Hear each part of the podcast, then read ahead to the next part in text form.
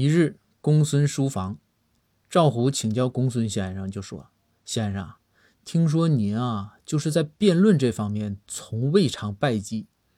您呢，只是输过包大人一人，从而啊屈居包大人之下，作为包大人的谋士。”公孙叹口气说道：“虎啊，教训深刻呀。”赵虎一听有故事，赶紧就说：“先生，快讲。”哎，我这茶水啊、瓜子儿我都准备好了，讲讲。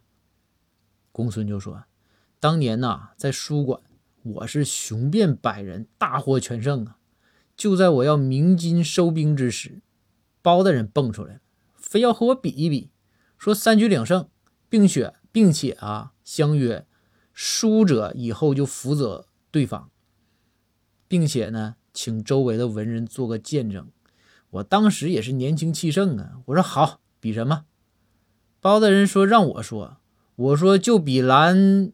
话还没说完，这时候包大人就说：“我懒得和你比。”直接啊，周围掌声四起，就把我赢了。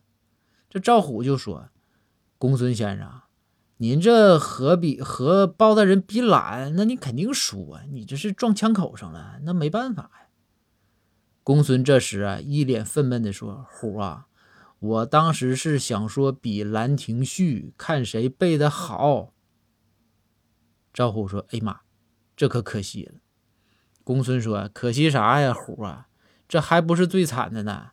当时我想说，这这都说是比懒了，那比懒不行，咱比辛苦还不行吗？